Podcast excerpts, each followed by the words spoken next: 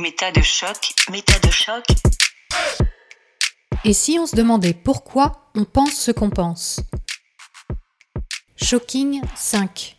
Une vie en anthroposophie. Aujourd'hui, je suis en banlieue parisienne pour rencontrer Grégoire Perra. Il est professeur de philosophie en lycée, il a 48 ans et il a passé 30 ans dans l'anthroposophie. Si j'ai voulu le rencontrer, c'est qu'il a un parcours personnel exceptionnel. Mais surtout, je suis impressionnée et intriguée par sa manière de penser. Derrière ce nom mystérieux d'anthroposophie, il y a beaucoup d'idées, de concepts qui proposent des réponses à tous les domaines de la vie. Cela va des écoles Steiner à l'agriculture biodynamique, en passant par la banque Nef ou la médecine anthroposophique. C'est à l'âge de 9 ans que Grégoire Perra entre dans une école Steiner. Trois décennies plus tard, il quitte le mouvement et en dénonce publiquement les dérives sectaires. Cela lui vaut un long procès gagné en 2013. Fin 2018, il donne une allocution concernant la médecine anthroposophique, et voilà qu'il est à nouveau poursuivi dans le cadre de deux nouvelles procédures.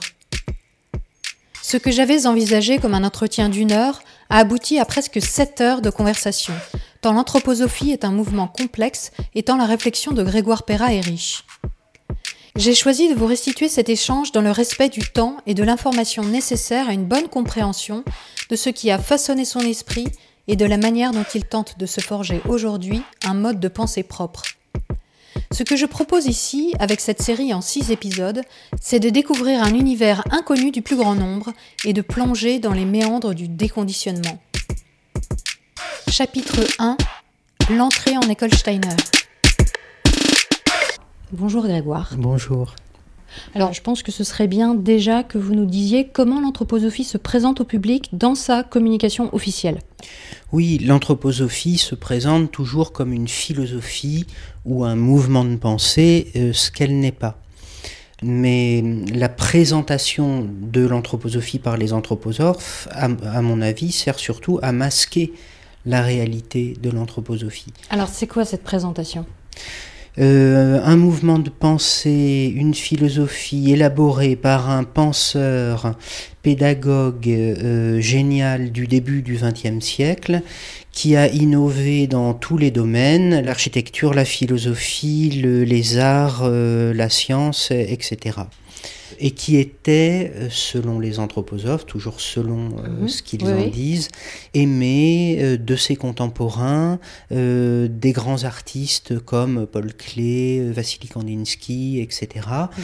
Donc qui était au cœur de la modernité au XXe siècle. Ce n'est pas vrai, mais c'est ce qu'ils disent. C'est une doctrine du New Age, enfin une, une doctrine ésotérique mhm. occultiste avec des implications magico-religieuses qui effectivement se déclinent euh, dans des pratiques, et ces pratiques sont pédagogiques, les écoles Steiner, euh, agricole, l'agriculture biodynamique, mhm. euh, architecturale, l'architecture anthroposophique, artistique, le rythmie, l'art de la parole, l'art dramatique, anthroposophique, mhm. euh, etc. On pourrait, on pourrait voir que l'anthroposophie est une doctrine qui touche, peut toucher tous les domaines de la vie.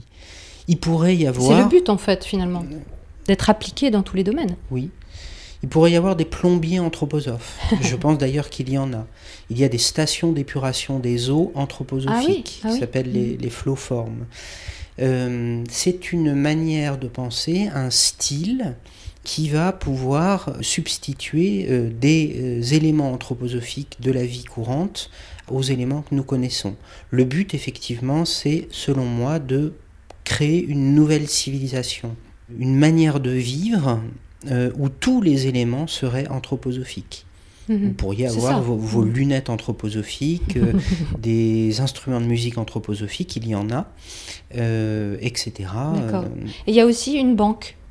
Alors oui, j'allais oublier, effectivement, il y, a plusieurs banques anthroposophiques. la Nef en France et Triodos et d'autres banques dans d'autres pays avec d'autres dénominations.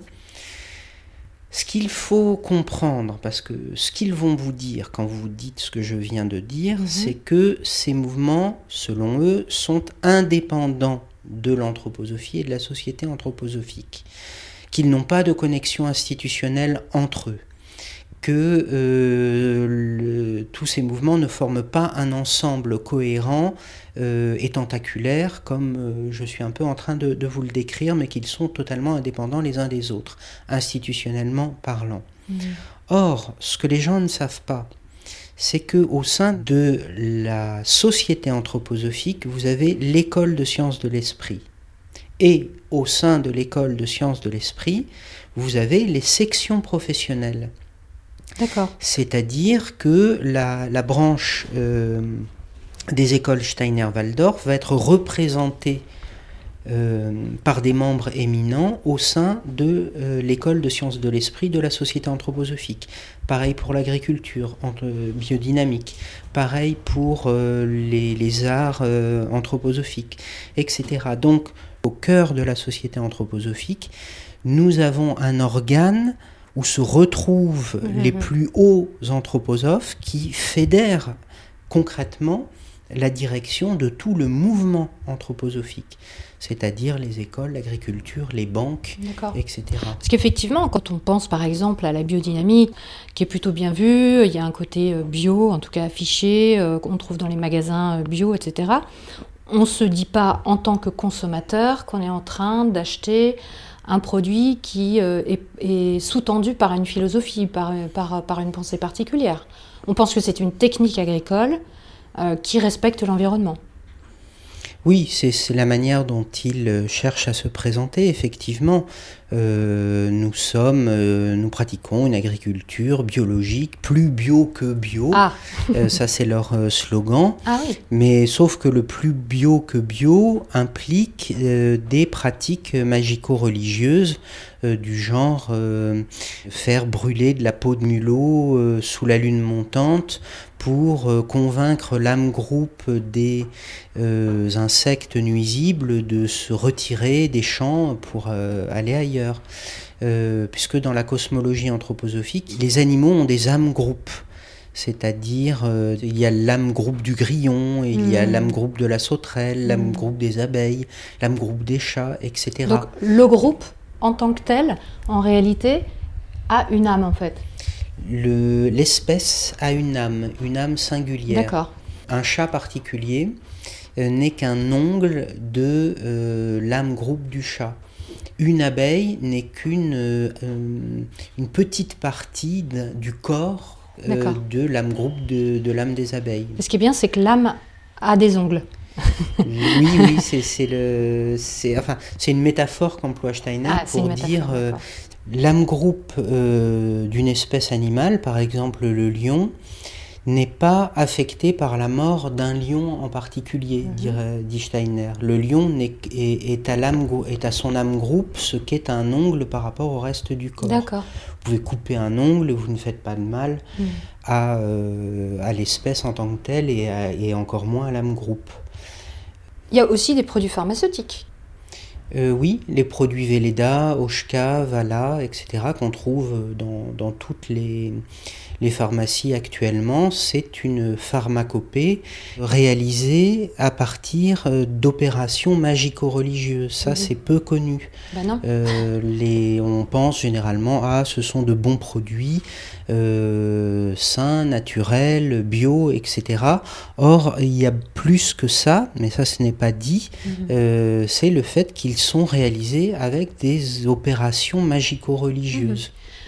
J'aimerais maintenant qu'on parle de votre parcours personnel. Euh, votre parcours, à partir de 9 ans, vous êtes entré dans une école Steiner. et vous avez suivi tout un cursus de scolarité, on va dire, euh, dans ces écoles, mais également par la suite en tant qu'adulte, vous avez vraiment côtoyé, même plus que ça, vous avez vraiment été un, étudiant et un, adepte fervent euh, de l'anthroposophie jusqu'à l'âge de 36 ans, âge à partir duquel vous avez commencé à remettre en question un certain nombre de choses. Alors, comment déjà êtes-vous entré dans l'anthroposophie à 9 ans? Effectivement, euh, qui aurait pu penser, en tout cas pas mes parents, qu'en entrant dans une école qui se présentait comme une simple école de pédagogie parallèle, Mhm. avec des méthodes innovantes, modernes, euh, euh, émancipatrices de l'individu, disait-il, euh, qui aurait pu penser que j'allais également rentrer dans une doctrine magico-religieuse qui est l'anthroposophie et me mettre à côtoyer essentiellement des anthroposophes, c'est-à-dire des adeptes de, de la doctrine de Steiner. Pourquoi est-ce que vos parents, on, a compris, donc ils cherchaient un, un enseignement un peu parallèle, quelque chose un peu différent de l'éducation nationale, comme je pense énormément de parents peuvent se poser la question à un moment ou à un autre euh, pour, pour le bien de leurs enfants. Euh, comment ça s'est passé spécifiquement, euh, ce choix pour vos parents, c'était quoi? Ah, l'idée, c'était de trouver un lieu plus épanouissant que l'éducation nationale, euh, qui était euh, pour eux euh, dans la lignée de mai 68, qui était comparé à une espèce de moule qui ne permettait pas l'épanouissement de la singularité des, des enfants. Et du coup, ils se sont tournés vers une école que leur avait chaudement recommandé à plusieurs reprises un ami de mon père. Mhm. Euh, qui les avait invités aux kermesses de Noël, qui euh, s'y étaient pris en fait depuis longtemps pour essayer de les convaincre que c'était cette pédagogie alternative qui me conviendrait, qui conviendrait également à ma sœur. Mhm, mhm.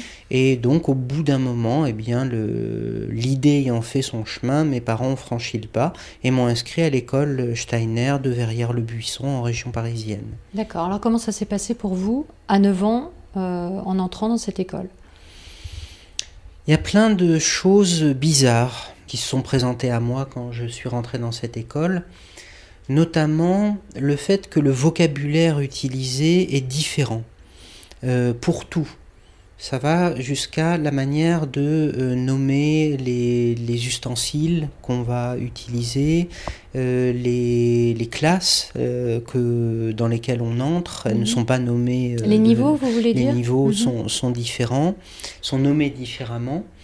Euh, si bien que, et je, je mentionne ça parce que ça me semble être une caractéristique importante, euh, c'est la première chose qui frappe l'enfant, c'est qu'il entre dans un monde qui a d'autres repères, volontairement, Mhm. qui a des repères langagiers différents du reste du monde. Vous pouvez donner un exemple d'ustensile, par exemple? Les crayons vont être différents. Les pédagogues Steiner-Waldorf, qui sont des anthroposophes, exigent que les enfants utilisent les crayons de la marque Stockmar Waschfarben, qui sont euh, des crayons de cire ou des crayons à papier, et, euh, et jamais, en aucun cas, des feutres. Mhm. Alors, on pourrait se dire, bon, bah, c'est un détail, c'est c'est un choix, un choix pédagogique, mais tout est comme ça.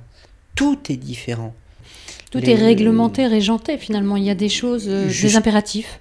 jusqu'au voilage des fenêtres qui doivent avoir telle couleur particulière, les murs des classes qui doivent avoir euh, aussi telle couleur particulière avec tel type de peinture, euh, euh, la forme des chaises est, est également différente, la forme du tableau est différente. Et elle est commune à toutes les et écoles. Elle est commune à toutes les écoles à Mhm. travers le monde. Si vous allez au Brésil, ce, que- ce qui m'était arrivé il y a six ans, je suis allé visiter une école Steiner-Waldorf et j'étais effaré.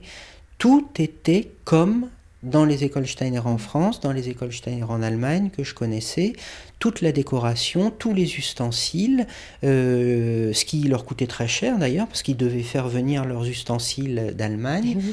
Et puis ça va au-delà des ustensiles ou de la décoration. Ce sont également euh, tout ce qu'on fait pédagogiquement. Toutes les chansons qu'on chante, toutes les matières qu'on apprend, la, mani- la manière dont on apprend chaque matière, c'est réglé comme du papier à musique. Certains cours, c'est prévu à la minute près.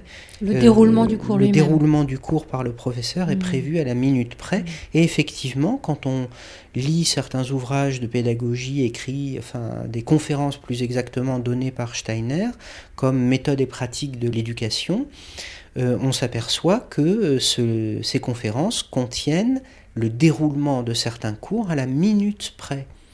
Je dis ça parce qu'on présente souvent cette euh, pédagogie comme une pédagogie favorisant la créativité et du professeur et Mhm. des élèves. Il n'y a pas de créativité là-dedans. C'est réglé au, au- au millimètre depuis plus de 100 ans. Mhm. Oui, donc on sent, en tout cas déjà avec ces éléments que, vous nous donnez, quelque chose qui, se peut se rapprocher d'un endoctrinement avec des règles très très très euh, rigides et strictes auquel il ne faut pas déroger, j'imagine. Oui, c'est pas seulement un univers particulier euh, qui est respecté de façon religieuse. Déjà, c'est quelque chose qui devrait euh, mettre la puce à l'oreille, mhm. mais il n'y a pas que ça. Mhm. C'est le fait qu'il y a effectivement un processus d'endoctrinement, d'emprise et d'endoctrinement. D'endoctrinement, c'est-à-dire il y a la transmission d'une doctrine, c'est-à-dire la doctrine anthroposophique. Il faudra en donner euh, peut-être mhm. euh, une idée générale pour euh, comprendre ce que c'est. Et puis un phénomène d'emprise, c'est-à-dire d'assujettissement de la raison et, de, et du psychisme et des émotions des enfants à leurs maîtres, qui sont des anthroposophes. Alors, vous pouvez nous donner un exemple, justement, parce que je veux dire, un enfant de 9 ans, euh, de toute façon, euh, dans la pratique, où qu'il soit, il va obéir à son professeur, il va obéir aux règles, etc. Donc, qu'est-ce qui vous paraît différent dans les écoles Steiner? En quoi on peut parler d'assujettissement vraiment? Oui, ce que j'appelle emprise ou, assujettissement, c'est pas le fait d'obéir euh, aux règles ou d'obéir à la discipline d'un établissement, ce qui est tout à fait normal. Ce que j'appelle emprise, c'est un, rapport de, de, soumission intérieure, de d'abdication de soi à quelqu'un. Et tout est fait pour que dans les écoles Steiner, l'enfant soit dans un rapport à ses professeurs qui va bien au-delà du rapport normal entre un professeur et un élève. Alors vous, vous avez abdiqué comment? Avez-vous abdiqué déjà? Quand vous étiez enfant on, oui. on, ne peut pas ne, pas euh, ne pas tomber dans ce type de rapports qui sont proposés et imposés par les, mm. par les professeurs ou alors on le paye très très très cher et généralement les élèves qui se révoltent sont euh, d'abord brisés puis mis à la porte. Mais d'abord brisés. Alors, commençons par donner déjà votre expérience à vous en tant qu'enfant. Euh, en quoi vous pensez qu'à l'époque vous avez dû abdiquer? Sur quoi avez-vous abdiqué? Ben, on entre très très vite dans un rapport avec nos professeurs qui est celui de la d'une vénération absolue. Ce ne sont pas nos maîtres ou nos maîtresses au sens classique mhm. du terme, ce sont nos maîtres et nos maîtresses au sens initiatique du terme. Ce sont nos guides spirituels, ce sont nos mentors, ce sont euh, nos gourous. Le professeur est, en quelque sorte notre Dieu. Euh, et donc ce n'est pas seulement euh, une question d'obéissance à une autorité ou de respect d'une autorité, c'est un mode de, rapport totalement déséquilibré, fait de vénération, de soumission, de, de, foi absolue euh, dans ces individus qui sont euh, nos professeurs. Et comment s'est installé ça? Le professeur va euh, engager des types de rapports où il se fait vénérer un des procédés qu'il emploie, c'est par exemple le fait qu'il nous fait très régulièrement, sans que le mot soit utilisé, mais ça en a la forme, il nous fait très régulièrement des sermons. Le cours lui-même est un prêche. Euh, ce sont des, oui, des, des, postures corporelles, des intonations de la voix, mhm. des, des, manières de dire les choses. Euh, euh, qu'il faudrait mimer en fait. Pour en fait, il est porteur de la vérité finalement, tel qu'il se présente. Ah oui, il est porteur de, de, la, de vérité supérieure. Mmh, mmh, mmh. Euh, moi, je me souviendrai toujours de mon premier cours où il était simplement question de décrire ce qu'on voyait dans la classe, c'est-à-dire des chenilles qui s'étaient transformées en papillons euh, pendant l'été. Mhm. Les chenilles avaient été élevées par les élèves euh, l'année euh, précédente, enfin au mois de juin, et elles avaient éclos pendant l'été, et les papillons étaient morts un peu partout dans, dans la pièce. Et je me souviens très bien du professeur, alors, qui en apparence ne faisait que décrire la scène, qui est déjà une scène frappante parce que trouver dans une salle de classe des papillons morts au sol, euh, c'est assez original. Voilà.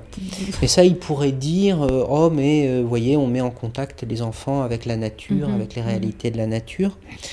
L'idée, en fait, c'est pas seulement ça, c'est c'est dans, le, dans la façon de parler de ce professeur qui nous décrivait la scène, qui, euh, a commencé par nous dire, voyez, les, les papillons euh, ont éclos pendant l'été, ils sont sortis de leur cocon, euh, ils ont subi cette transformation profonde et mystérieuse qui fait passer de l'état liquéfié à l'état de, de papillon, et on peut se demander s'il n'y a pas des forces cosmiques qui, à ce moment-là, interviennent à l'intérieur du cocon pour opérer cette transformation qui est extraordinaire. Et puis après, ils ont pris leur envol et puis ils sont morts. Vous voyez, l'idée, c'est de, c'est de décrire un simple, ce qui apparaît comme un simple phénomène naturel, Mhm. euh, avec des inflexions et puis parfois un vocabulaire comme celui des forces cosmiques qui induit euh, l'idée d'un phénomène qui va être qui n'est plus un phénomène biologique, qui devient un phénomène religieux. Et en quoi cet épisode a été si marquant pour vous? Ah, je le donne seulement comme exemple de ce qui se passe dans les classes tout le temps dans ces écoles. C'est-à-dire que tout est enseigné de manière religieuse. Mhm. Les mathématiques sont faites religieusement, les, hum, les sciences naturelles sont faites religieusement, les cours de musique sont faits religieusement, Euh, religieusement au sens non pas d'un sérieux et d'une application ou d'une Oui. concentration, mais religieusement au sens d'une vénération pour des phénomènes qui sont censés euh, être euh, symboliques, symboliques de réalité supérieure. Mhm. Là, on peut, pen- on peut se dire, ben, euh, Steiner, il reprend euh, un mot euh, de Goethe qui l'a profondément marqué, qui se trouve à la fin du, du second, du second Faust. Tout ce qui passe n'est que symbole. Donc, c'est- dans la manière d'enseigner des professeurs Steiner-Waldorf, il y a l'idée qu'il faut montrer que tout ce qui se passe dans le monde, tous les phénomènes naturels, sont des symboles de, euh, d'une réalité spirituelle supérieure. Mhm. De la mort d'un papillon à euh, la chute d'un caillou. Mhm. Et alors, vous parlez d'une chose, euh, puisque vous avez écrit un blog très très fourni euh, que j'ai que j'ai lu en partie. Vous parlez du rôle de l'imitation dans les petites classes et vous dites cette formule assez frappante qui est la raison endormie. Vous parlez de raison endormie. Oui, c'est aussi ce qui m'a frappé quand je suis rentré euh, dans cette école, c'est que auparavant euh, j'étais un élève, euh, disons moyen, en tout cas éveillé. Euh, je, à, à- c'est-à-dire à l'école publique. Euh, je faisais des maths, euh, je bossais, j'apprenais mes conjugaisons, je... et oui, j'étais curieux, éveillé, intéressé par tout ce qu'il y avait autour de moi et ce que j'apprenais à l'école. Et très très vite, quand on entre à l'école Steiner, moi j'ai ressenti que euh, eh ma raison était comme euh, endormie assez rapidement. Euh, D'abord parce qu'on ne travaille pas, on travaille quasiment plus. Il n'y a plus de devoirs à faire à la maison. Euh, Il n'y a plus de, de travail à fournir. Euh, Alors ils s'en vantent en disant Oui. euh, nous ne donnons pas trop de, de devoirs à- aux enfants pour qu'ils puissent s'épanouir, qu'ils puissent jouer, etc. Mais moi je pense que le but euh, de cette absence de travail et, et de devoirs, c'est surtout que euh, on soit, on devienne passif. Euh, Vous comprenez, c'est quelque chose qui va avec l'état que je décrivais précédemment. C'est-à-dire que l'état de vénération pour les symboles, pour tout ce qui est religieux, autour, qui est censé être euh, l'expression euh, du religieux ou du spirituel autour de nous, euh, cet état, il va de pair avec une certaine passivité. Forcément. Mhm. Quand notre raison est active, quand elle est éveillée, eh bien, tout de suite, c'est mal vu par les professeurs Steiner-Waldorf. Ils le disent, Euh, et ils le reprochent souvent aux, parents. Ils vont dire à tel ou tel euh, euh, parent, vous savez, votre fille, elle, est beaucoup trop éveillée pour son âge. Ah oui, ah oui c'est, ça fait, c'est même marqué parfois sur les, sur les bulletins des, de, classe, qui sont très particuliers, les, bulletins de classe des écoles Steiner-Waldorf. Il va y avoir des remarques du genre, votre fille ou votre fils est beaucoup trop éveillée pour, pour son âge, c'est pas bon pour lui, il faudrait travailler ça pour qu'au contraire il, se, euh, il accepte davantage les choses euh, qui, qui, lui sont proposées en cours, qui posent moins de questions, etc. Mmh. Donc c'est posé, c'est ça qui est étrange, c'est que c'est posé comme une évidence que l'éveil est une mauvaise chose, euh, là où souvent un parent à qui on dirait que son enfant est éveillé, il est plutôt content de ça. Là, de manière très claire, il verbalise que bah non, l'enfant est trop éveillé. Ça veut dire que euh, il est corrompu quelque part par, euh, il serait corrompu par trop de, de questions, de, de, connaissances, de curiosité? Alors, euh, quand les pédagogues Steiner-Waldorf disent ça, quand ils disent votre enfant est trop éveillé, ce qu'ils ne disent pas, c'est que dans la doctrine anthroposophique, alors un des éléments de la doctrine anthroposophique, c'est que l'intelligence est une force du mal. Ah. Euh, euh, Steiner dit même en toutes lettres, euh, à partir de notre époque, plus les gens sont intelligents, plus ils ont une tendance au mal. Mhm. Et comme dans la cosmologie anthroposophique, il va y avoir d'ici quelques millénaires deux races humaines, la race des bons et la race des méchants, les méchants se caractériseront et se caractérisent dès aujourd'hui par le fait qu'ils sont intelligents. L'intelligence est une prédisposition au mal pour Steiner. Alors ça, évidemment, un pédagogue Steiner-Waldorf ne va pas le dire aux parents. Il va juste tenir le discours qui consiste à dire votre enfant est trop éveillé, il faudrait qu'il se pose moins de, questions, il faudrait... Mmh, euh, d'accord. Oui, d'ailleurs, dans votre blog, vous parlez euh, bon, bah, des différentes matières euh, enseignées et la manière dont elles sont enseignées. Et il y en a une qu'on retrouve quand même peu, euh, en tout cas qui ne constitue pas une matière officielle dans l'enseignement à l'éducation nationale, ce sont les contes et légendes, qui apparemment font vraiment partie euh, des matières principales euh, enseignées dans, dans les écoles Steiner. Alors ça, comment vous l'avez vécu par exemple? Qu'est-ce que c'était concrètement les contes et légendes dans votre parcours d'école? Alors c'était absolument primordial, c'est-à-dire que euh, dès que on arrivait le matin, il y avait des récits de, mythologie, de contes, de légendes, et euh, comme les dans une école Steiner, les choses sont organisées avec, euh, sous la forme de périodes, c'est-à-dire que tous les matins pendant deux heures, on va avoir la même matière. Euh, eh bien, il y avait des, périodes de mythologie celtique, des périodes de mythologie grecque, des périodes de mythologie nordique, des périodes de mythologie égyptienne. C'est-à-dire, imaginez-vous que chaque matin pendant plus d'un mois, voire parfois un mois et demi, la seule activité pendant deux heures consiste à écouter des euh, contes ou des récits légendaires ou euh, des mythes. Euh, et je me souviens de moi suçant mon pouce, regardant les yeux écarquillés le prof qui, pendant deux heures, nous racontait le, les mythes celtiques, les mythes nordiques, etc. Mais ça, ça peut... Enfin, moi, je serais assez curieuse. Personnellement, je ne les connais pas, ces mythes. Euh, je serais assez curieuse de les connaître. Qu'est-ce, que, qu'est-ce qui, euh, d'après vous, est problématique dans cette pratique? Bah, Ce qui est problématique, c'est l'omniprésence et, et, le temps consacré à cela. Mhm. C'est euh, quelque chose dans lequel on est complètement immergé intellectuellement, émotionnellement, affectivement. Je me souviens d'un soir où je euh, revenais chez moi et je pleurais à chaudes larmes parce que Loki était mort.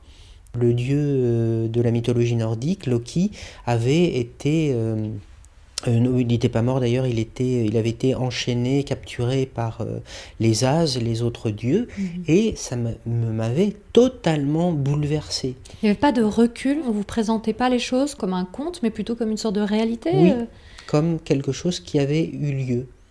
Ah d'accord, donc c'était, ça faisait partie, c'est comme un cours d'histoire finalement? Comme un cours d'histoire. Je me souviens des discussions qu'on avait avec mes autres camarades de classe en sortant de ces deux heures euh, du matin, à la première petite récréation. Et on se regardait, on se disait, mais ce qu'il vient de nous raconter là, ça a eu lieu ou pas? La création du monde par les Dédananes euh, de la mythologie celtique, euh, c'était l'une des premières périodes à laquelle j'ai assisté. Et je me souviens euh, discuter avec mes camarades en leur disant, mais ça a eu lieu ou pas? Et si on se posait la question entre nous, c'est que le professeur n'avait volontairement éludé cette question. Pourquoi il fait ça? Parce que pour les anthroposophes, les récits des mythes, des contes et des légendes traduisent des événements réels. Alors pas des événements réels au sens d'événements physiques, mais d'événements réels au sens d'événements spirituels. Il y a vraiment eu un dieu tort dans le monde astral, dans le monde spirituel. D'accord. Euh, donc pas dans le monde matériel? Non. Mais dans le monde astral, donc qui serait un monde parallèle? Oui, alors il y a plusieurs mondes dans, la cosmologie anthroposophique. Il y a euh, le monde physique, le monde éthérique, le monde astral, euh, et puis encore d'autres plans euh, supérieurs mhm. de, l'existence, ce qu'on appelle le, le le Devakan inférieur, le Devakan supérieur. après il y a les noyaux de vie, un monde spirituel encore plus élevé, etc. C'est une architecture, une cosmologie extrêmement complexe. Mais ces mondes finalement s'interpénètrent, interagissent? Enfin, il y a une conséquence s'il se passe quelque chose dans un monde, dans, le monde astral, sur le monde matériel par exemple? Par exemple, le dieu Thor, euh, qui est une entité du monde euh, astral, se retrouve dans les pulsations de notre sang, dit Steiner. Ah. Les coups de marteau de Thor, c'est la pulsation du sang. Ah.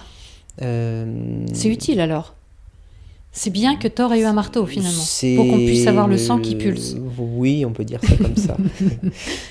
c'est utile, c'est utilitariste quelque part, comme euh, c'est marrant, comme, euh, comme utilisation du. C'est faussement explicatif surtout. C'est-à-dire que ben les, oui, le, marteau en fer de Thor représente euh, le fer du sang et la pulsation du sang dans nos veines. Donc du coup, quand ils racontent aux enfants les mythes, les contes et les légendes, pour eux, euh, il ne faut surtout pas éclaircir la question de la différence entre le réel et l'imaginaire, parce que pour eux, c'est réel. Mm-hmm. il y a eu effectivement mhm, mhm. Euh, un, dieu Zeus, un dieu Poséidon, euh, un dieu, euh, une déesse Héra, etc. Donc finalement, il n'y a pas de, vraiment de dialogue entre professeur et élève, il n'y a pas d'analyse, il n'y a pas de... On, ne resitue pas un conte dans son histoire, par exemple, ou dans sa civilisation. C'est ça qui a été reproché beaucoup par les, inspecteurs qui sont venus inspecter les écoles Steiner en France en 2000. Les inspecteurs de l'éducation nationale. De l'éducation nationale, ils ont constaté que les, il n'y avait aucun recul critique sur euh, les contenus enseignés, notamment sur les contes, euh, les légendes, et que les élèves étaient maintenus dans un état, comment ils, ils ont dit, euh, gentil mais béat. Oui, ça, a l'air de bien décrire, en tout cas ça a l'air d'être conforme à ce que vous décrivez vous. Les contes et légendes, ça, ça c'est quelque chose qu'on retrouve dans l'ensemble de la scolarité jusqu'au bac? Euh, dès qu'on commence à approcher du bac, on commence il est un petit peu nécessaire que ça devienne euh, plus sérieux. Mais oui, euh, jusqu'en, je me souviens de cours jusqu'en seconde, même jusqu'en première, où de nouveau il y avait des, des récits de contes, par exemple des contes cathares. Je me souviens de notre professeur qui nous racontait L'homme de toute couleur. Euh, une, légende cathare. Alors là, la différence, c'est que dans les grandes classes, on commence à les interpréter, les contes. Pas les contextualiser, les interpréter. Mhm. Et l'interprétation qui nous en était donnée était une interprétation anthroposophique. Donc là, on rentre dans la doctrine à ce moment-là. Là, on rentre dans la doctrine, mhm. sans la nommer, sans dire euh, l'interprétation que nous sommes en train de faire de ce conte ou euh, du Faust euh, de Goethe ou du Perceval de Wolfram von Eschenbach qui sont obligatoirement au programme des grandes classes, des, classes du lycée, dans toutes les écoles Steiner-Waldorf, sans dire que l'interprétation de, de, ces textes va être faite par le prisme de la doctrine anthroposophique. Ce qui Donc, est très... du coup, l'interprétation qui est donnée, l'élève la reçoit comment? Il la reçoit comme une, donc une vérité qui va être une vérité. Euh, euh, il, la reçoit comme une analyse de, du texte euh, qui a l'air d'être objective, alors qu'en fait c'est un prisme, c'est une grille de, lecture qui véhicule les idées religieuses dans l'anthroposophie. Mmh, mmh, mmh. Et c'est très habile parce qu'à aucun moment, Rudolf Steiner, le fondateur de l'anthroposophie, n'est nommé. Seulement, on interprète les textes avec ses idées. Donc, est-ce que vous pouvez donner un exemple d'une interprétation que vous avez reçue, vous, euh, dans, ces grandes classes, donc au lycée, euh, sur un conte? Comment c'était présenté? Qu'est-ce qui était dit? Alors d'abord on nous raconte le conte, par exemple euh, l'homme de toute couleur. À la fin, euh, l'homme de toute couleur chevauche un aigle et il doit euh, nourrir cet aigle qui lui demande de la viande pour continuer à voler. Et l'homme de toute couleur doit se couper des morceaux de sa propre cuisse pour les donner à manger à l'aigle mhm. pendant son vol. Et il doit le faire par trois fois. Euh, le professeur nous disait, eh bien vous voyez, cette image, elle symbolise le fait que les forces de volonté qui sommeillent dans la cuisse de l'homme, puisque la cuisse de l'homme dans l'anthroposophie, c'est le siège de la volonté. Ah bon? euh, eh bien, ces forces-là, il faut les donner à l'aigle, et l'aigle, c'est le symbole de la pensée. Donc, il faut faire le sacrifice de sa volonté pour penser. C'est une manière d'enseigner euh, la doctrine de Steiner qui est la tripartition de l'être humain en euh, pensée, sentiment, volonté. Steiner, dans la philosophie de la liberté, décrit l'homme comme un être tripartite, euh, c'est-à-dire un, être qui dispose d'une force de pensée, d'une force de sentiment et d'une force de volonté, qui correspondent à la tête, au cœur et aux membres. Euh, notamment et en particulier les membres inférieurs. Et euh, disons qu'il y a tout un jeu, une circulation des forces entre ces trois pôles de l'être humain. Mm. C'est étonnant, de, vous disiez tout à l'heure que euh, l'intelligence est à éviter, que l'intelligence c'est le méchant.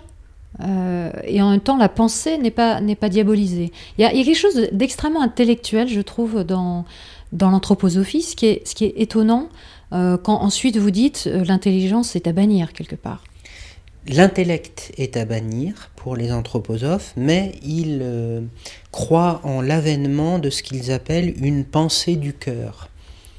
Et euh, dans le conte que je mentionnais, je pense que le professeur euh, voulait nous orienter sur le fait qu'il existe une autre forme de pensée que la pensée intellectuelle, c'est celle de la pensée du cœur que l'on nourrit en sacrifiant les forces de, de sa volonté. D'accord, d'accord, je comprends. Alors après, une autre chose qui est quand même bien mise en avant euh, de, ce que je sais des écoles Steiner, c'est les travaux manuels. Euh, on dit, bah oui, euh, les enfants vont justement pas être trop dans, uniquement dans le bourrage de crâne, les matières classiques, mais il va pouvoir s'exprimer quelque part au, au travers de l'art ou de la fabrication d'objets, le bricolage, et aussi des activités en plein air. Voilà, donc il y a une sorte de, libération, on a l'impression, euh, en tout cas ce qui est promu, de libération du corps, quoi, de l'expression aussi artistique. Moi, je me souviens surtout de mes cours de travaux manuels qui consistaient à euh, reproduire sans comprendre ce qu'on faisait, ce qui nous était montré. Pour moi, ces cours étaient extrêmement pénibles euh, parce que on était réduit à l'état d'exécutant. Euh, d'exécutants euh, qui n'avaient aucune idée de ce qu'ils faisaient, que ce soit dans les cours de menuiserie, de tissage, de vannerie, de modelage, de poterie, ainsi de suite.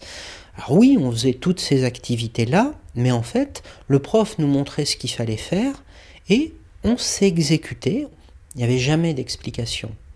Il y avait vous faites ça. Point. Euh, au, point que euh, j'ai fait de la menuiserie, euh, je crois que c'était au moins deux heures par semaine, tout pendant une énorme partie de ma scolarité, mhm. et je suis nul. Je suis nul. En... Je ne peux pas que clouer une planche sur une autre, alors que j'en ai fait énormément. De, de, menuiserie, mais parce que à aucun moment il n'y avait l'acquisition d'un savoir-faire, il y avait la reproduction servile de gestes qu'on nous montrait sans avoir euh, la moindre compréhension de ce qu'on était en train de faire. Vous aviez à, obtenir un objet, par exemple, la fabrication d'un Tous objet le même objet final, oui, un petit bateau, une petite voiture, euh, ça en menuiserie, ou un panier en vannerie, ou euh, etc., etc. Tous le même objet, tous euh, le même objet réalisé de la même façon pour aboutir à la même forme. On s'ennuyait, mais à mourir. Sans avoir finalement une idée de, Non, de, de- Sans de- de l'intérêt même- de chaque étape ou de. on n'avait pas de projet. Bah, vous aviez le projet de faire une petite voiture, vous Mais le saviez. on- des fois, on ne le savait même pas. Euh, On nous avait peut-être vaguement dit qu'on allait faire un plat ou une voiture, etc. Mais on n'avait absolument pas visualisé, ni, modélisé, ni le résultat final, ni les étapes. Mhm. On exécutait, Mhm. comme si c'était effectivement une sorte de, de rituel. euh. Euh, et puis là aussi, il y avait, euh, si je prends par exemple les cours de modelage, il y avait de l'endoctrinement dans les cours de modelage. Alors vous me direz, mais comment c'est possible d'endoctriner avec des cours de modelage? Bah, Par exemple, euh, dans les cours de quatrième classe, on doit faire différents animaux. Alors, quatrième classe en langage Steiner, ça veut Ah, dire. oui. Je, je suis incapable de vous dire. C'est quel âge à peu près? C'est bah, quand je suis rentré, Bah, vous aviez neuf ans, c'est ça c'est-à-dire 9-10 ans. ouais. Ouais, ça. On fait les différents animaux euh, en modelage. On pourrait dire, ben voilà, on fait un ours, on fait un bison, etc. Alors, euh, ce- on, pourrait, on pourrait se dire, ben voilà, on, on ne fait que reproduire la forme de tel ou tel animal. Sauf que l'ours, il doit avoir euh, l'arrière-train qui est comme une boule, tandis que le bison, ça va être euh, ses épaules et euh, ses pattes avant euh, et son cou qui forment une boule à l'avant. Pourquoi? Parce que c'est une manière de localiser le siège de ses forces éthériques. Le- les forces éthériques de l'ours se situent dans l'arrière-train, dans la cosmologie euh, anthroposophique. Les forces éthériques du bison se situent à l'avant, pas dans la tête, mais dans les, épaules et dans, la poitrine. Et du coup, c'est pour ça que sa forme générale forme une, une boule euh, à l'avant. Donc, ça, c'est important pour le professeur de vous transmettre ça sans non plus vous le nommer finalement. Sans nommer. Sans le dire. Oui. Mais en fait, finalement, c'est- quelque chose qui pénètre votre esprit à travers les années et qui trouve une explication plutôt vers donc euh, les classes euh, de lycée où on va commencer à vous décrypter, à vous indiquer, à vous donner des éléments finalement. Vous allez vous-même euh, commencer à comprendre ou pas, ou pas. L'explication n'est pas forcément donnée. C'est toute la subtilité de la chose, c'est de, de faire pénétrer des idées de manière inconsciente dans l'esprit des élèves, euh, sans nécessairement que ces idées deviennent conscientes plus tard. Je vais donner un autre exemple en modelage. On nous faisait faire, par exemple, un homme debout mhm. et puis, une fois que cet homme debout était réalisé, on nous disait, bon, ben maintenant, transformez cet homme en singe. C'est-à-dire euh, abaisser les épaules, faites tomber les bras, courbez la tête vers le sol, Mhm. fléchissez les, les jambes, etc., pour qu'il ait euh, la, la forme d'un singe. On pourrait se dire, bon, ben voilà, euh, euh, c'est tout. Sauf que la doctrine anthroposophique pense que le singe descend de l'homme. Ah, Non pas que l'homme descend du singe, mais que le singe descend de l'homme. c'est une Le- sorte de de dégradation de l'état Oui. d'être de l'homme. Oui, ce que vous trouvez quand vous lisez euh, Chronique de l'Akasha de Rudolf Steiner, par exemple, les singes, les chimpanzés, les gorilles, etc., sont des dégradations de la forme humaine supérieure qui, à l'époque, était euh, molle, cartilagineuse, et donc a pu régresser dans des formes Mhm. simiesques. Le professeur Steiner-Waldorf ne nous a jamais dit un mot Mhm, de cette théorie, mais il nous a fait faire cet homme qui se rabaisse à l'état de singe en modelage. Mhm. Le problème, c'est que tout est fait comme ça. Là, je donne un exemple, Mhm. mais tout, dans toutes les matières, est fait de manière à euh, euh, imprimer ces, ces prémices euh, de la doctrine anthroposophique dans l'inconscient Mhm. pas dans la conscience. Mhm. Donc les élèves ils vont pas sortir endoctrinés euh, de ces écoles au sens euh, être conscients d'une doctrine qu'ils ont dans leur esprit. Parce que non, la chose n'est pas rentrée consciemment dans leur esprit, elle est rentrée inconsciemment par des éléments de, pratique, par des, euh, par, euh, des gestes qu'on leur a fait faire, qu'on leur a fait reproduire. Du vocabulaire, une symbolique. Oui. Donc vous pouvez très bien avoir des élèves qui sortent de ces écoles en se disant Mais moi, j'ai jamais entendu parler d'anthroposophie. et, et- et ils ne mentent pas. Mhm, mhm. D'accord. Mais en tout cas, la, com- la compréhension que vous avez, vous, c'est que les professeurs, eux, ont un but précis et suivent un calendrier, suivent une méthode bien, bien précise euh, Oui. qui est totalement en rapport avec leur mode de pensée, leur, leur croyance. Leur, leur, leur croyance et leur doctrine. Je- je- Peut-être je peux donner un autre exemple euh, pour montrer la subtilité que ça peut prendre. Parce que ça se joue aussi dans l'interdisciplinarité. Par exemple, je me souviens d'un cours de géologie, géographie. On nous faisait faire la dérive des continents, Mhm. les plaques euh, continentales dérivant euh, sur, euh, sur la surface de la Terre. Bon. Et en même temps, en modelage, on nous faisait faire une tête humaine. Et on nous demandait, ou un crâne humain plus, Mhm. plus exactement, et on nous demandait de faire euh, les différentes, euh, de réaliser les différentes plaques de, de l'os du- Ouais. du, crâne humain. Mhm. Voilà, les deux, ont, les deux ont lieu quasiment en même temps. Et puis, à un moment dans le cours, mais sous forme d'une très brève allusion, euh, la prof euh, va dire euh, aux élèves Et dites donc, ces, plaques continentales qui dérivent à la surface du globe et qui se soudent les unes aux autres, ça ne vous rappelle pas quelque chose, les enfants? Et c'est les enfants eux-mêmes qui vont dire Ah oui, oui, oui, maîtresse, c'est le, ça nous rappelle les, plaques de l'os crânien qui finissent par se souder, l'os du crâne du nourrisson qui finissent par se souder. Alors on pourrait dire Mais pourquoi ils font ce parallèle? Mais parce que pour les anthroposophes, la Terre, la planète Terre, est un grand crâne qui flotte dans l'espace Ah, d'accord. parce que euh, le Christ est mort sur le Golgotha. Le Golgotha signifie crâne, et la terre est donc le crâne Mhm. sur lequel s'est crucifié l'entité cosmique solaire du Christ. D'accord. Mais ça, ils vont pas le dire. Mhm. Il y a juste cette allusion que, que je vous ai décrite. Mhm. En tout cas, tout est très calculé, tout est très euh, clairement établi en amont. euh, Oui. dans, dans cet enseignement, ça c'est ce que je commence à comprendre. Alors après, on a euh, dans les sciences, les sciences c'est quand même du dur là. On- Alors, euh, du dur. Vous avez- vous avez appris les sciences, quand même, Oui, j'ai fait de la chimie, j'ai fait de la, la botanique, j'ai fait des mathématiques, j'ai fait. Enfin, toutes les sciences Mhm. euh, qu'on a au programme euh, normal euh, de l'éducation nationale. Avec un an de retard quand même, parce qu'il s'agit, euh, comme je le disais tout à l'heure, de, de faire en sorte que l'enfant s'éveille le moins possible. Donc Mhm. on exige, euh, quand on rentre dans une école Steiner, on exige que les enfants aient une année de retard, Dou- redouble. redouble. Mais effectivement, on a toutes les sciences, sauf que euh, la manière dont sont enseignées ces sciences, c'est extraordinaire d'ailleurs, euh, extraordinaire d'ailleurs quand on y pense, c'est enseigner des sciences sans que les élèves pensent. Je vais donner un exemple, euh, cours de chimie. On arrive euh, le matin en classe et on nous euh, montre, euh, et ça pendant euh, toute une semaine, une décoction de chou rouge qui va se diluer dans différents liquides. Et on regarde. Et le prof fait aucun commentaire.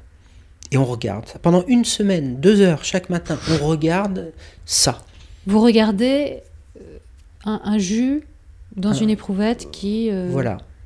Qui quoi, qui, qui décante. Qui décante, qui, qui, euh, qui se mélange, qui change de couleur suivant qu'on met une substance ou une autre, euh, du jus de citron ou une autre. On, on voit des. Voilà.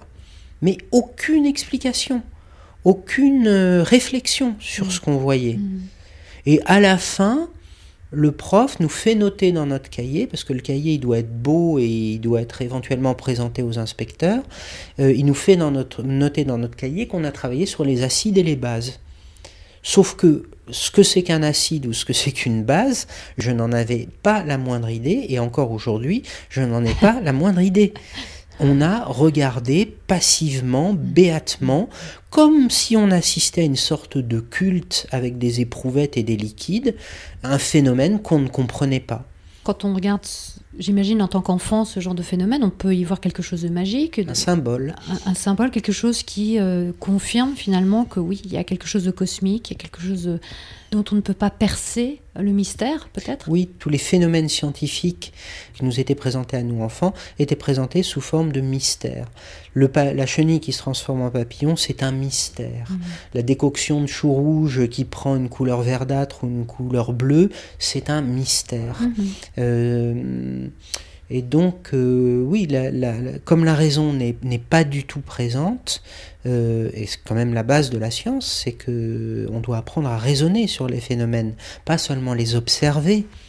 Et même pour observer, il faut raisonner. Enfin, on ne voit bien que quelque chose que quand on y réfléchit. Si vous regardez, si vous êtes posté devant un phénomène et que vous le vous regardez sans réfléchir, euh, vous n'allez pas le voir voir ses pensées. Euh, mais dans les écoles Steiner, on, on est posté devant les phénomènes et comme on ne réfléchit pas, on ne voit rien. Alors, vous qui aviez donc 9 ans quand vous êtes entré dans cette euh, école, vous aviez déjà euh, reçu un enseignement et un minimum critique, vous aviez déjà un peu réfléchi, vous aviez participé à des cours où on vous demandait votre avis.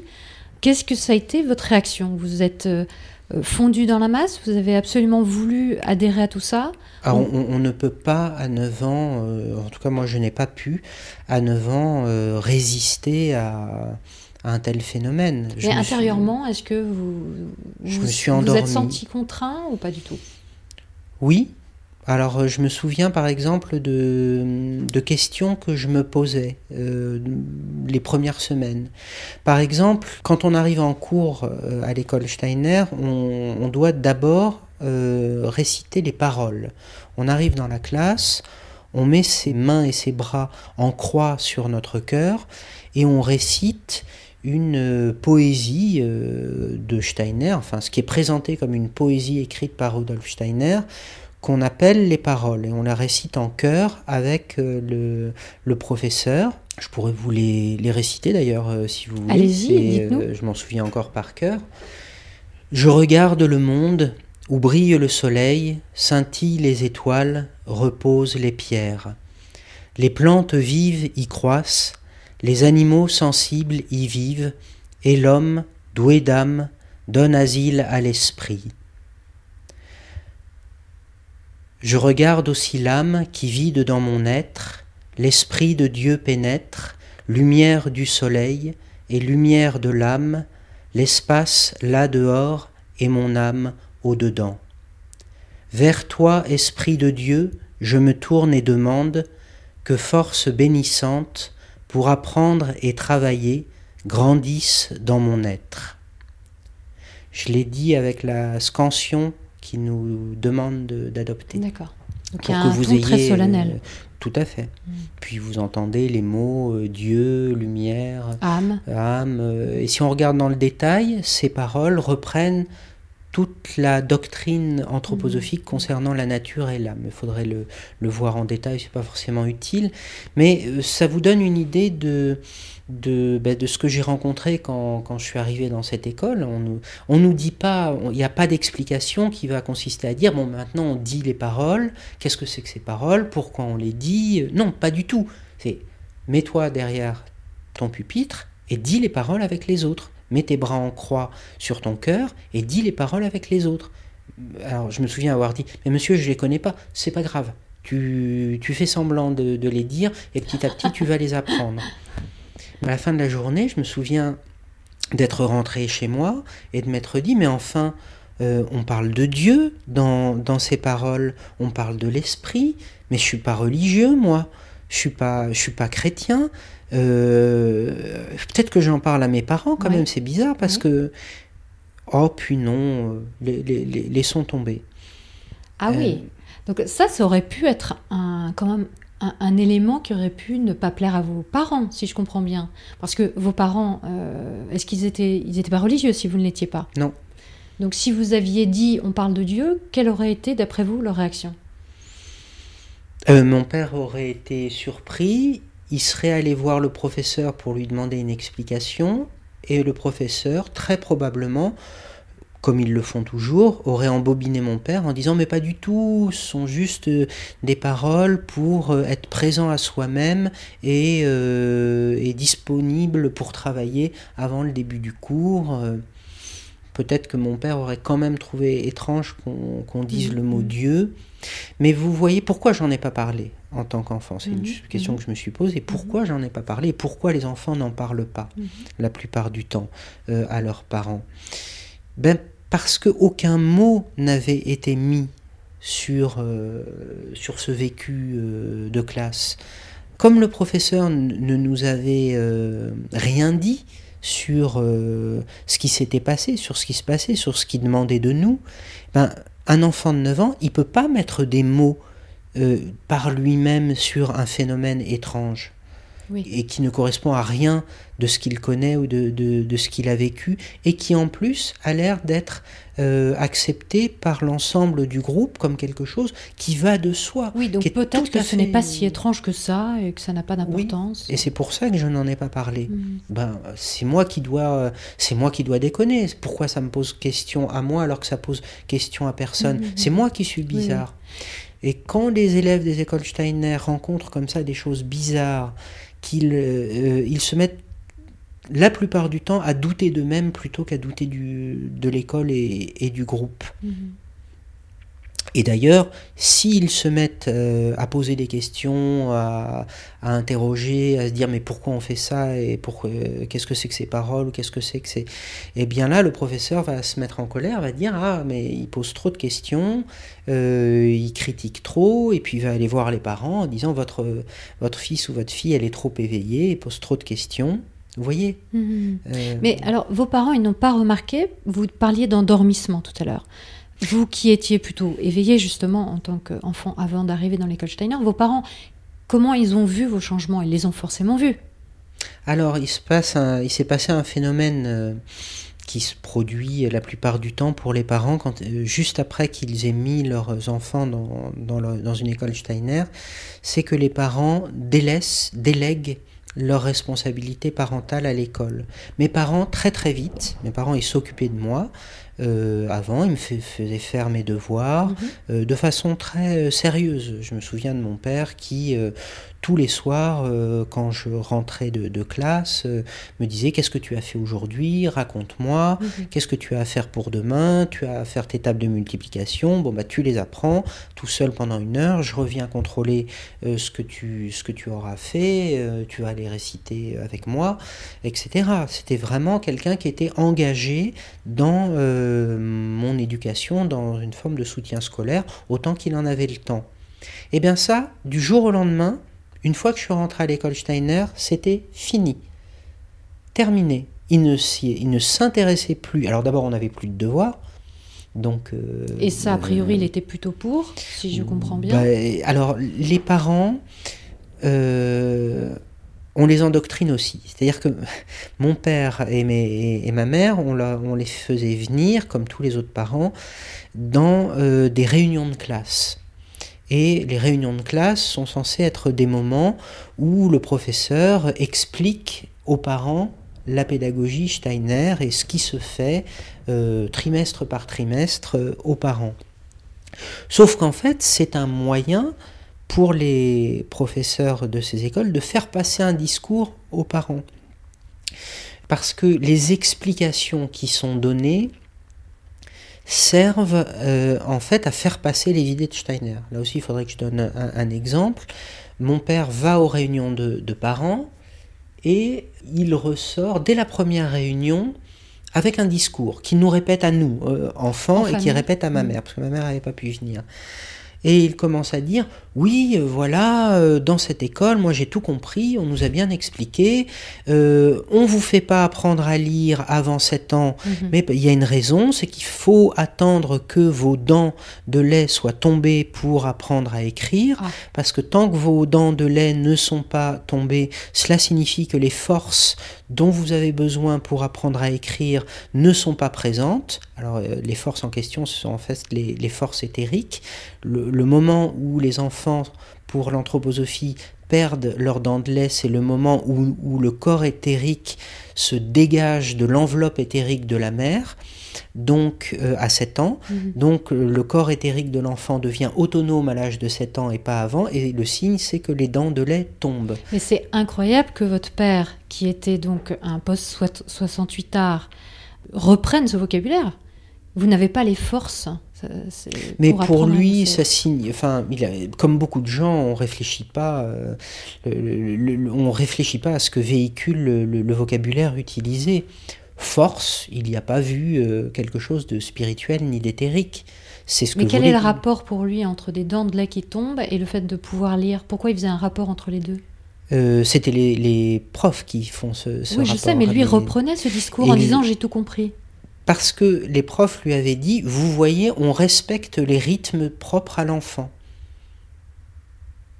C'est le grand slogan des écoles Steiner, nous respectons les rythmes de l'enfant. Mmh. Le rythme de l'enfant en question, ce sont des, rythmes de, de l'enfant en question, ce sont des rythmes de 7 ans. 7 euh, ans, 14 ans, 18 ans, euh, il y a 21 euh, ans, pardon, il y a des rythmes et ces rythmes traduisent, mais ça c'est pas dit aux parents, des transformations des corps subtils de mmh l'être humain. Mmh de 0 à 7 ans, c'est le corps physique qui prend son autonomie. De 7 à 14 ans, c'est le corps euh, éthérique qui prend son autonomie, qui se dégage de l'enveloppe éthérique maternelle. Et de 14 euh, à 21 ans, c'est le corps astral qui se dégage. Et, après, ensuite, mm. il y a encore des rythmes mm. euh, tous les 7 ans. Ça, c'est la cosmologie anthroposophique. Quand les professeurs Steiner-Waldorf expliquent les choses aux parents, ils ne parlent pas de corps éthérique, ni de mhm. corps astral, ni de... Oui, ils parlent de... De, transformation, de phase, de, rythme, mhm. de propre à l'enfant qu'il s'agit de respecter. Alors du coup, mon père pouvait, tout en étant athée, reprendre cette explication en disant, eh bien, vous voyez, euh, les enfants, dans cette école où je vous ai mis, et j'en suis très très très très fier, mm. euh, on respecte vos rythmes parce mm. qu'on attend que vous ayez perdu euh, vos dents de lait pour vous apprendre à écrire. Et donc on demande aux parents de délaisser l'éducation, de la confier à l'école. Alors ça c'est quelque chose... Complètement. En plus de, de, l'aspect euh, vraiment scolaire, on leur dit ne vous occupez plus de vos enfants. Faites-nous confiance, laissez-nous faire. N'intervenez pas trop dans le vécu de votre enfant à l'école c'est son petit jardin secret. Ah. S'il ne veut pas en parler, ne lui demandez pas d'en parler. Hmm. S'il a envie de garder ça pour lui, n'insistez pas. Ça, c'est dit très fréquemment hmm. aux réunions de parents. Mais ça permet tout, ça. Et tout se passe.